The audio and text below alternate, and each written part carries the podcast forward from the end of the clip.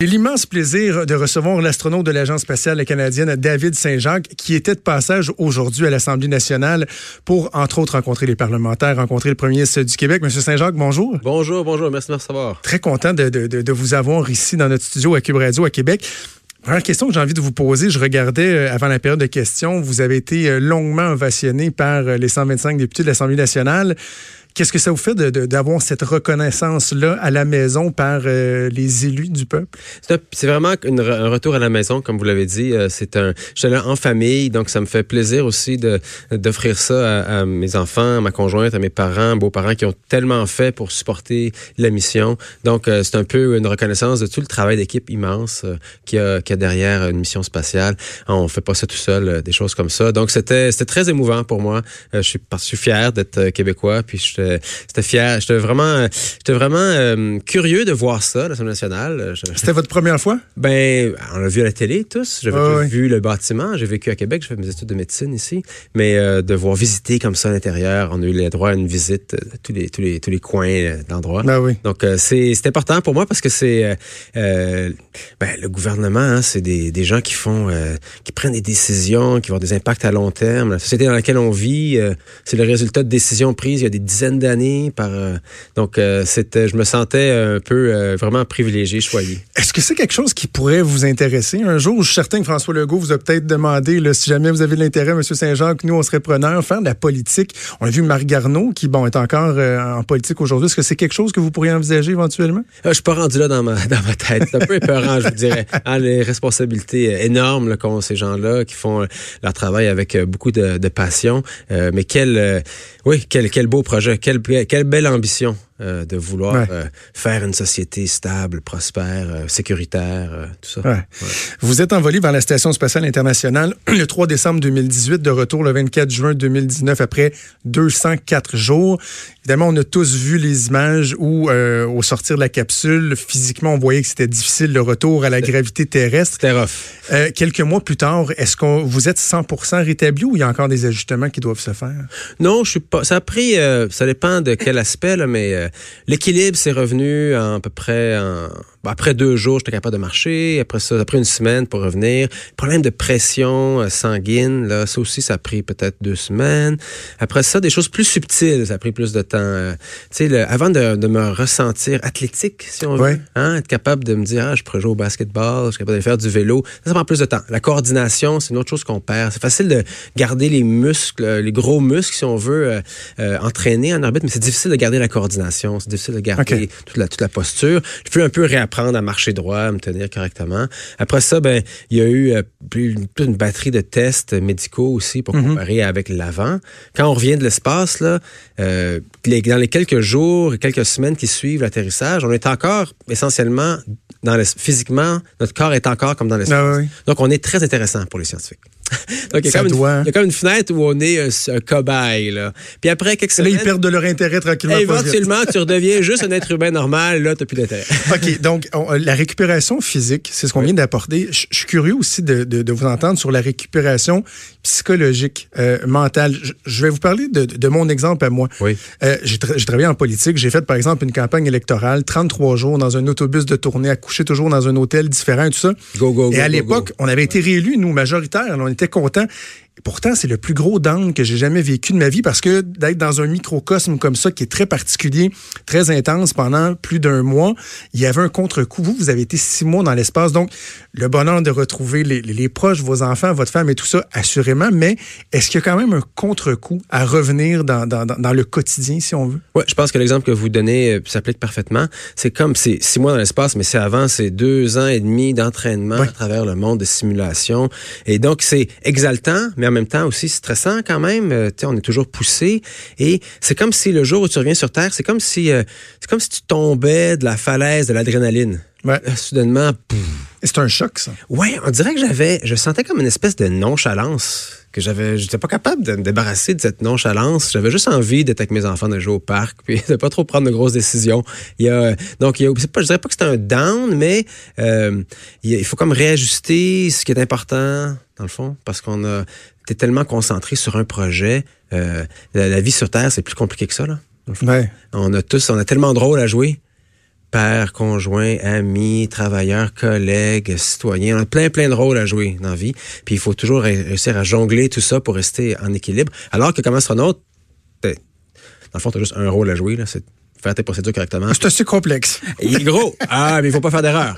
Les conséquences sont terribles si, si tu fais une erreur. Mais c'est comme un, c'est très, euh, c'est très, très, c'est du focus. Ouais, c'est ça. C'est des jobs opérationnels où tu es très concentré sur une tâche, et alors puis il faut se réajuster psychologiquement à, à la complexité de la vraie vie. Est-ce que vous êtes revenu changer de, de, de, de ce, ces jours-là? Est-ce qu'il y a des éléments que vous dites, ça, j'entrevois plus le monde, la vie, la société, à la limite, de la même façon quand on a été euh, dans l'espace, qu'on a vu la Terre du haut des airs, comme Ouais. vous l'avez fait pendant si longtemps? La question environnementale, je pense, qui vous a particulièrement marqué de voir la, quoi, la vulnérabilité de la planète Ouais. du haut des airs? Alors, c'était quelque chose que la, fragilité de la, de la planète, c'était quelque chose que je savais abstraitement. Comme on le sait tous maintenant, personne n'est innocent de ça, là, on le sait tous. Mais de le voir, ça amène un autre niveau de concret. Euh, maintenant qu'on est assis ici dans le bureau, dans la salle d'entrevue, je sais qu'on est sur une boule. Je le vois. Je, je nous vois là sur une boule dans l'espace avec la petite couche d'atmosphère bleue qui brille. Je nous vois. Je, je sais que c'est ça la réalité. Je le sais qu'on est la Terre à flotte dans l'espace. Puis il y a, a jamais d'air nouveau. Il y a jamais d'eau nouvelle qui arrive. C'est tout recyclé depuis des millions d'années. On peut pas le nier, on peut, c'est ça la réalité. Je sais aussi qu'on est euh, euh, les ressources, il y en a pas beaucoup, puis on chicane facilement parce qu'on est nombreux, puis on a, ça fait des problèmes politiques qui sont réels, mais qui sont résolubles Ouais. si on s'y met. Parce que c'était ma deuxième réalisation. Donc la première, c'était la Terre est belle et fragile, mais c'est notre seul, c'est le seul endroit dans l'univers où on peut vivre correctement. Et le- la tâche de la protéger est énorme. Ça, c'est la première réalisation. Ça peut être un petit peu euh,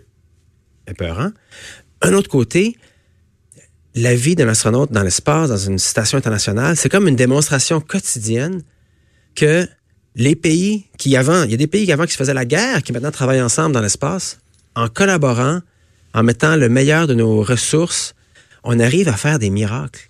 Je, je me réveillais le dimanche matin, je sortais de ma cailloutée, puis là, je me prends un café, puis je regardais la le lever de soleil par la fenêtre. tu sais, c'est hallucinant qu'on réussisse à créer un environnement où un être humain peut, Ben oui. le dimanche, prendre un café, puis regarder la Terre.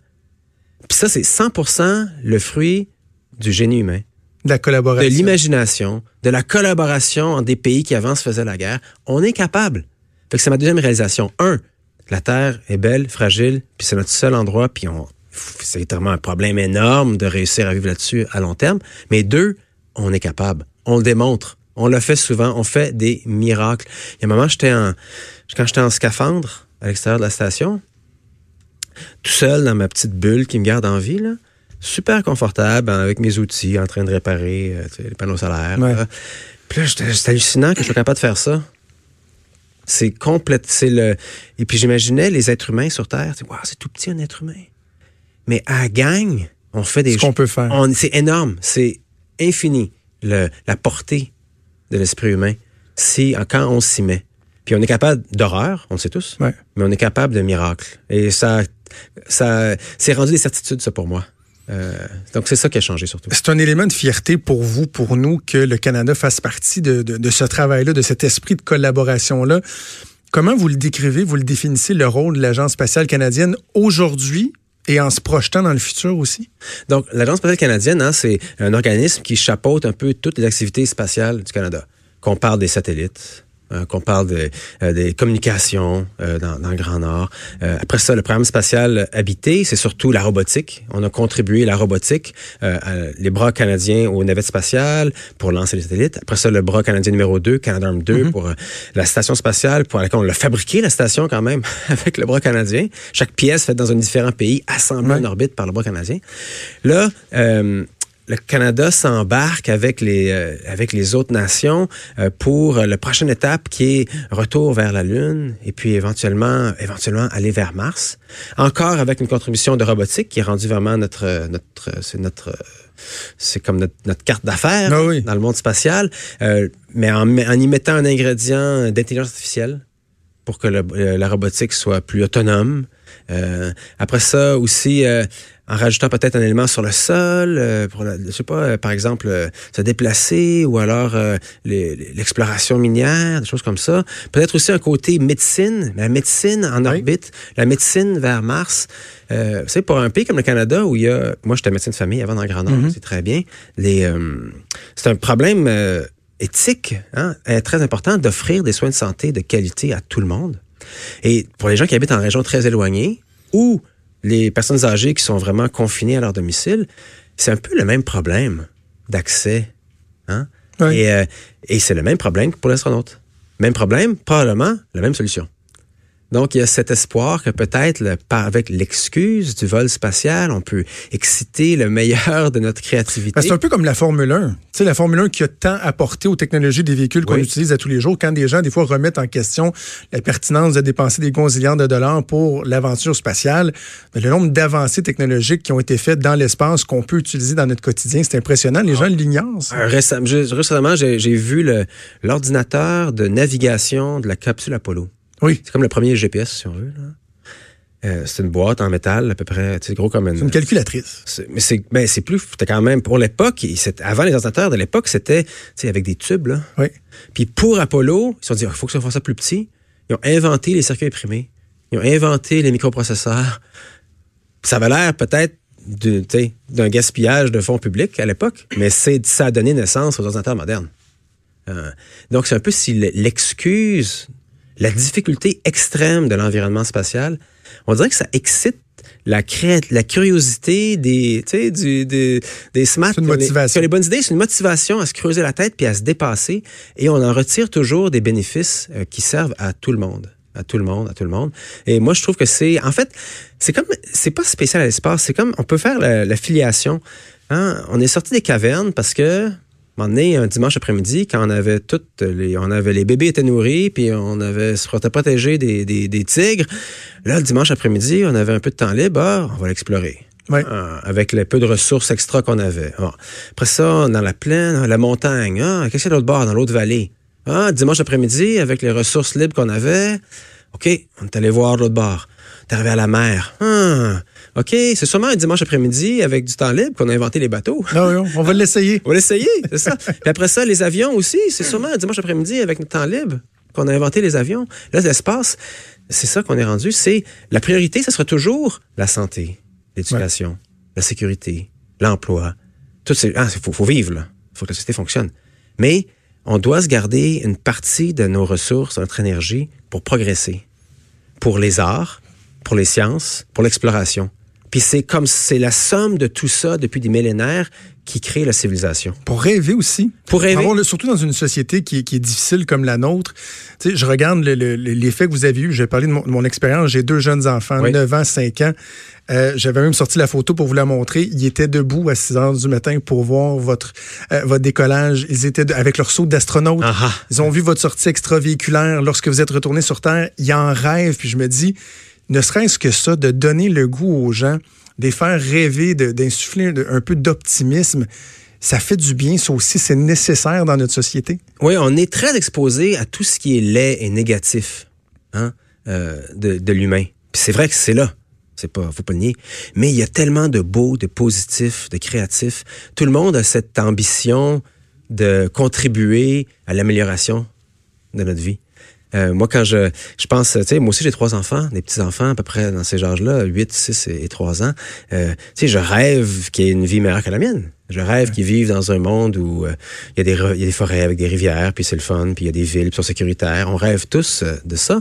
Et on a cette énergie positive-là, on l'a tous en nous. Et si on peut la- l'arnacher, c'est comme ça qu'on qu'on arrive à progresser. En terminant, M. Saint-Jean, ce rôle-là de modèle que vous êtes rapidement devenu ici un ambassadeur exceptionnel pour l'Agence spatiale canadienne, comment vous composez avec ça? Est-ce que euh, vous mettez une certaine pression sur les épaules? Est-ce que c'est quelque chose qui est, qui- qui est facile pour vous? Parce que les jeunes vous regardent avec, de, avec beaucoup d'espoir. Vous engendrez de l'espoir chez eux. Mais la manière que je regarde ça, moi, d'abord, euh, je trouve que c'est une dette que j'ai envers tout le monde. Je peux pas garder ça pour moi, cette expérience-là? Je l'ai pas fait tout seul, d'ailleurs. Je l'ai fait, hein, c'est des milliers de gens qui ont travaillé pour, euh, que j'arrive à me rendre euh, dans l'espace. Euh, à, à, NASA, on dit à la blague, euh, si tu vois une tortue debout sur un piquet de clôture, là, elle s'est pas rendue là tout seul. Puis, donc, je, je peux pas garder ça pour moi, l'expérience-là, je le dois. Ensuite, il y a un autre aspect qui est que c'est extraordinaire ce que j'ai vécu, mais moi-même, je me considère pas comme une personne surhumaine. Là. Il m'est arrivé une aventure extraordinaire, mais moi, au quotidien, j'ai juste travaillé, j'ai juste étudié, j'ai juste fait des choix de vie euh, qui m'ont mené là. Puis, c'est un peu ça le message que j'essaie de passer aux jeunes. Il y a... Euh, tout est possible quand on est jeune. Puis on a, on a tous le, je dirais même pas le droit, c'est presque le devoir de rêver. Oui. Parce que notre avenir, il est dans les rêves des enfants. Hein? C'est notre avenir, il est dans leur tête, dans les petits rêves qu'ils ont. Et même si le rêve est fou, épeurant, c'est pas grave. Essaye. Avance. Au moins aujourd'hui, un pas dans cette direction-là. Peut-être que demain, quelque chose va arriver, puis tu vas changer de direction, puis tu vas finir, ça va être complètement différent où tu vas finir. C'est pas grave. Au moins, tu as avancé. Le rêve te donne une motivation à t'améliorer, à progresser. C'est pas un, c'est pas une destination. C'est juste ouais. une direction. C'est comme l'étoile polaire. On se fie à l'étoile polaire pour se diriger, mais on, personne ne va s'y rendre. Le but du rêve, c'est pas d'aller rêver au rêve. C'est que si t'as pas de rêve, tu bouges pas. T'attends que quelqu'un te dise quoi faire. Ça, c'est dommage. Ouais. Puis en cours de route, on découvre d'autres. En cours de route, on découvre, on se découvre, des choses nous arrivent. Et puis, si chaque pas était en, en accord avec nous, puis chaque décision était au moment où on l'a prise la meilleure, ben le chemin qu'on a suivi, c'est le bon chemin. David Saint-Jacques, j'en aurais parlé pendant des heures avec vous. Merci, c'était vraiment intéressant. Merci de votre générosité, puis merci pour tout ce que vous faites, pour le symbole que vous êtes, pour entre autres la jeunesse. Ben, merci de raconter l'histoire. Merci.